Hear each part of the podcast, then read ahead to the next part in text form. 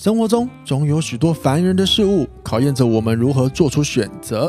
别担心，其实你的烦恼我都懂，所以请让我用自身的经验与看法，分享给正在收听节目的你，能够获得新的观点，协助你来面对你人生中的所有大小事。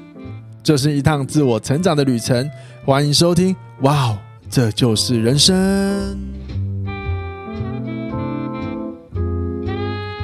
欢迎收听，哇哦，这就是人生。大家好，我是凯富，凯富就是我。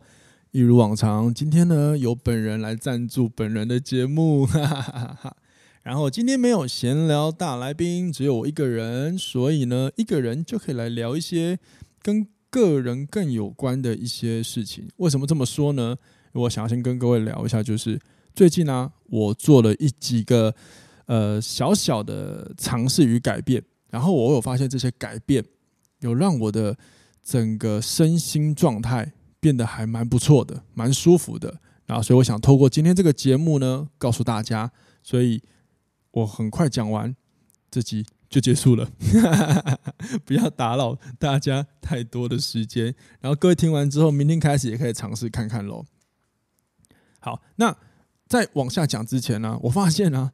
我还是想要闲聊，跟大家闲聊一下。就是我好像没有跟大家特别去聊过，我到底实质上我每一天的工作是呃在做什么。就是大家只知道我是个在健身产业工作的健身教练嘛，然后有在呃当顾问啊，以及甚至是讲课之类的。没错，我大部分平常就是一个自由教练。我除了有在教一些一对一的课程之外，那有时候有人我邀请我的话，我就会去讲一些课程。那这个课程大部分我讲的都是，呃，跟领导力有关，也就是带领大家怎么样做出不同的选择。然后当然这些话题里面还结合了脑科学以及情绪的观点。那纵观这一切，其实都还是在围绕着沟通技巧跟人际关系这件事情上去聊。比方说，我自己就有写一个情绪跟客户篇的课程。其实，当然它是否健身产业啦，只是它是要让呃健身房的教练啊或业务知道，如果我们一个客户如果走进健身房里面，他可能会面临到什么样的情况。例如，他可能会对环境充满威胁。那如果是这样的话，那为什么他会有这些情绪呢？我们就可以用脑科学来解释，然后并且我们有什么方法可以帮他破除。呃，降低他的恐惧，破除他对环境的威胁感，并且对呃我们的业务啊，或者是教练有更快可以进一步的增加信任度的方法。这个就是我平常会在教的一些课程，就是所谓的偏向领导力之类的内容。那之前也有就是接了一个专案，到一间健身房当顾问，一间连锁健身房。那我的工作就是属于人力资源，就是帮忙把。他们员工的能力，无论是主管、教练或是业务，如何帮他们的能力在提升，以及协助他们每次遇到事情的时候，能不能找到 C 这个观点，然后帮助自己在自己的任务上面呢，能够有更好的发展，然后提高整个团队的利益价值，很有趣哟。好，回到今天的话题，那我们就来聊一聊这个。我今天想跟大家分享的这个四个生活的小常识，那这个生四个生活的小常识，当我体验完之后啊，我有发现，我觉得我的身心状况变得更好一点，然后我也会觉得我的身体比较轻盈，然后早上早上在思考事情的时候，诶，也思绪变得比较清晰一点。那这几个方法，我马上跟各位分享。那第一个呢，就是不知道各位有没有在安排待办事项这件事情。因为很多人我知道，他起床之后，或者是他前一天睡觉前，他都没有这个习惯。每一天他在呃工作的时候，都是想到什么我就做什么，或者是临时想到什么才写上这个重要顺序。可是如果说我们可以先安排好明天要做的事情，你第一个重要的事情是什么？第二个重要的事情是什么？其实你会让你的大脑，甚至让你自己有更多的确定性。你知道我明天起床之后。你要先往哪一些事情去处理？那有没有排有没有排顺序这件事情，其实真的很重要哦。因为我们的大脑，其实如果在思考排序这件事情的时候，它也就已经非常的耗能量了。然后大家要了解，当你的大脑耗能量的时候，就一定会影响到你的认知功能。那这个认知功能呢，也会可能会影响到你对情绪的控管。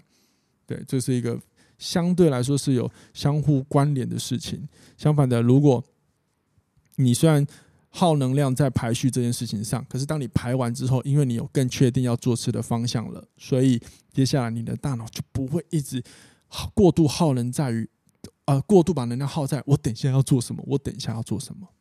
另外啊，另外啊，如果你你有把事情都排列好了，然后假设万一有临时又有一件新的事物穿插进来的话，你也可以比较明确的知道这个临时插进来的事情可以摆在什么时候来处理，或者是跟哪一个事情做调换。总之，总之，你有没有妥善安排好那个待办事项，会帮助你更清晰清楚的知道你每一次遇到状态的时候，呃，遇到任务的时候，你应该要怎么执行会比较妥当。这是第一个。好，那第二个呢，就是在吃的部分。那我这边我不是呃，我不是营养师，所以我没有要教大家怎么吃，但是我只是要跟大家分享呃，关于肠道健康这件事情。其实我们肠道有很多的菌相，那如果你能够培养出很好的菌的话，这些这些这些肠道的菌也会通过我们的迷走神经啊，跑到我们的大脑。那让我们大脑变得更健康。相反的，如果我们的肠道里面都是一些不好的菌种，也会通过通过迷走神经跑到我们的大脑，这时候也会影响到我们大脑的健康状态。那怎么样可以培养好菌呢？说白话非常简单，不是吃什么产品，也不是用什么什么一六八八六一之类的什么饮食法，都不是，都非常简单。你就是每一天多吃不同类型的蔬菜就没有问题了，以及菇类。藻类这些食物都是很棒的选择，还有一个更重要的、更重要的叫做植物性蛋白，像是豆类啊、豆腐啊、蛋啊，这些都是不错的选择哦。那因为现在啊，国人的饮食大部分哦都是还是会以肉为主，尤其是鸡胸肉，毕竟健健身这个风气越来越盛行嘛，所以大家都会提倡啊，你要你练健身，你就一定要吃鸡胸肉，没错啦。可是。也有研究显示，当你的动物性蛋白吃太多的时候，也有可能会增加你肠道的坏菌诶。诶，那这样是不是好像也会影响到大脑？好像也值得我们思考哈。所以，与其到底要怎么吃，不如我们全部都吃，然后平均摄取，不要只偏重于某一项，好吗？当然，我这边我讲的是针对一般民众。可是，如果你有什么参赛需求，那是另当别论。那我就这个，如果你有特别需要的话，我真的建议你去咨询一下营养师，好吗？或者是像我有一个朋友，也是我们宇峰教育机构的讲师，他是运动营养师。诶，各位也可以上网去，呃，去搜寻一下他的资料，然后你可以跟他做咨询哦。那对，讲到这个，我想到一件事情，有没有要往下讲？但是我想到一个事情，想要跟各位补充一下，就是啊。现在是一个呃外送非常流行的时代，对不对？有 Uber Eat，有 Foodpanda。那各位可以思考一下，他们上面的食物大部分都偏向于哪些类型比较多？其实就是高热量跟淀粉食物通常都比较多，因为这个可能是呃大家看的是看到了会吸引会喜欢嘛，而且人类天生就是喜欢。呃，对淀粉然后高热量本来就会比较吸引的一种一种一个动物一个物种嘛。可是可是如果以刚刚我们有提到了，如果你的植物蛋白植物性蛋白吃太少，可能很难在我们的肠道里养好菌的话，那各位就会可以思考看看，如果我们三餐都靠 Uber Eat，有没有可能会让我们的营养让我们的营养失去失衡的状态？当然，你也可以去点它上面很多青菜，可是相反的问题就是，哇塞，爆干贵，真的是爆干贵。那我个人已经好久诶，差不多一年了，没有叫过 Uber Eat 跟 f o o p a n d a 了，因为我发现我没有很喜欢上面的食物，而且其实送来有时候也真的没那么美味了，所以就就就好吧，顾一下我的健康。然后我发现我就是植物性蛋白多吃一点的时候，我有发现我的大脑的感觉也变得比较舒服，所以这个也可以分享给各位喽，各位可以试试看，就从你的三餐。呃，去着手就行了。好，那接下来第三个就是关于手机啦。呃，我不知道你有没有习惯在睡觉前用手机的习惯。那如果有的话，不知道各位有没有意识到，有的时候如果你很累、很想睡觉，然后你关灯躺下去睡了，可是你却睡不着。然后你仔细观察，你会发现，通常这个时候你的大脑啊。好清醒哦，它还在运作，甚至你思考好清晰哦，这都是因为我们在睡觉前如果用手机，就是会对大脑有这样的影响。因为大脑啊，绝大部分来说，对，呃，对不起，不是绝大部分，就是大脑对于影像的处理啊，其实它要耗费的能量跟做工会比较大，所以这有可能会使得我们如果睡觉前看手机，会让大脑还处在一个工作的状态，即便你闭上眼睛了，它可能也还在处于刚才的状态之下，所以你反而不好入睡。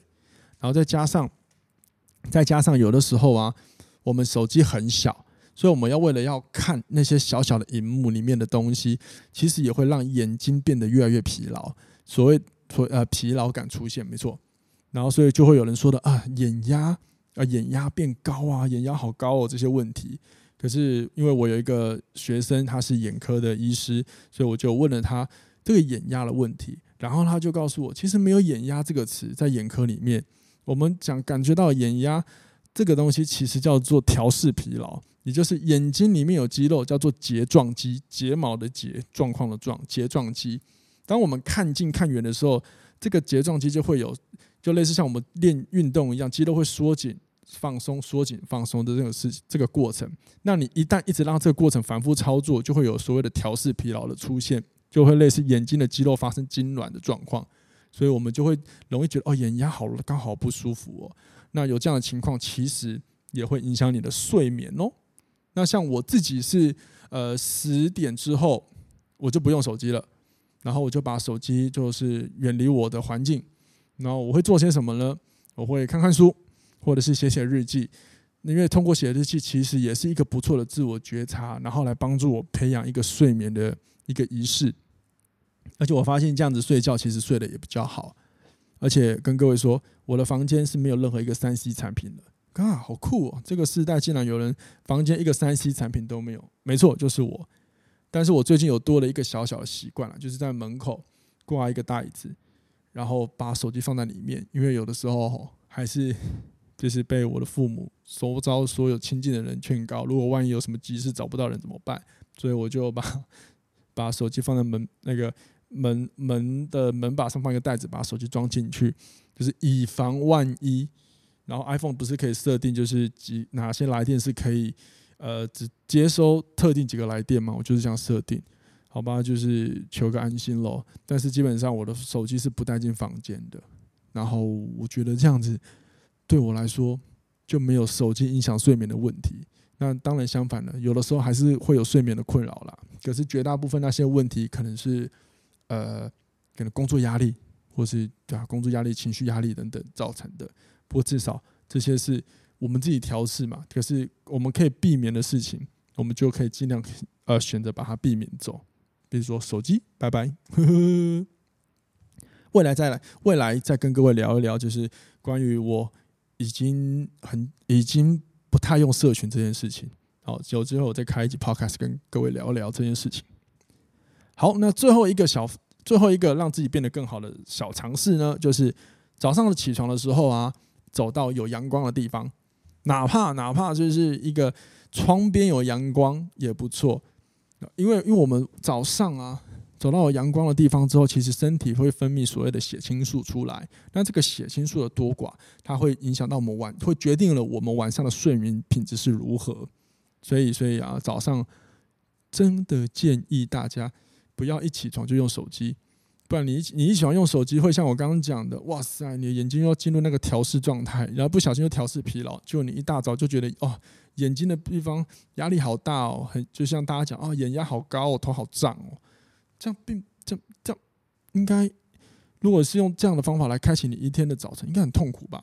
所以不如去有阳光的地方走一下，然后喝喝咖啡，吃吃早餐，哎，其实还蛮爽的，就是这是我早上会做的事情啦。而且我早上真的是起床之后至少一个小时我是不用手机的。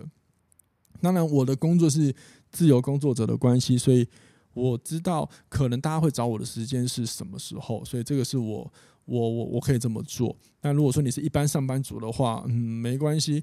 你可以在通勤的时候不要去划社群媒体啊，你可以听听一些 podcast，比如说听听我的 podcast 也不错啊，或者是听听音乐。总之不要太快的，就是去一直做那个需要一直划手机看内容的事情，就听听东西也不错嘛。另外，如果你担心啊通勤时间会不会有人找你，其实说实话，就算慢一分钟不，就算慢一分钟没回他，应该也不会影响你整天的事情啊，应该没有这么严重的大事吧。就算有，应该发生的几率也没那么大才对啊，好吗？各位可以思考一下。哎，讲白话，其实今天这个内容最重要还是要告诉各位，把你所有生活的注意力拉回到你自己身上就对了，因为我们已经很容易一起床就把自己都交付出去给他人，这样好不值得哦，你说是吧？那这四个方法非常好执行，非常好执行。那难就难在我什么时候要不要执行，以及我能不能够呃摆脱我的惰性。所以这个时候提一个小方法让大家思考：如果你对于今天这几个方式你很有兴趣尝试的话，你不要看问题。所谓看问题就是啊，那手机拿开怎么办？啊啊，或者是啊，食物好难找哦，还要去外面买，好麻烦哦。然后妥善安排事项啊、好麻烦，我不知道怎么安排事项诶，要排多少个？这些都在看问题。因为像排事项，你只要排一个就好，哪怕排一个两个也没关系。那你说买吃饭吗？你只要最近很热，我知道了。但是其实因为出去一下回来也是可以解决问题嘛。那手机，手机你可以尝试我的方法，把它挂在外面啊。当然有些人的家里，他的电脑。手机都是在同房间里面，那那这个比较没办法避免嘛。可是至少你把手机收到抽屉里嘛，对吧？那很多人说，那我要定时啊，我手机要定时，你可以去买闹钟，因为像我就是买闹钟。然后前两集不是有请那个闲聊大来宾嘛，那个卡娜他也说，啊，我手机要定时。我就说我带你去逛有卖闹钟的地方，谢谢，解决问题。好，然后最后一个，最后一个最容易吧，走到阳光的地方。除非你是租屋，真的很辛苦，可能租的房子为了便宜选的地段不好，不然你家应该任何一个窗户都会有点阳光吧？又或者是你就走出门外，应该也晒得到吧？那我讲的这些，其实要告诉各位，看结果。如果如果你很希望你诶从帮助自己由内而外变好，或感觉变好，像我一样做这几个尝试，我觉得身心变得更好一点，也觉得比较健康。那你就要看结果，就是你想要最后获得什么，这时候就可以减少你看问题，也比较能够推行你的行为改变，推行你执行，呃，增加你的执行力，好吗？好，那我们今天节目就到这边喽，感谢各位的收听，一样欢迎各位到各大 Podcast 平台收听我们的节目，以及到底下留言，让我知道一下你的听完的心得。那我们下次听，拜拜。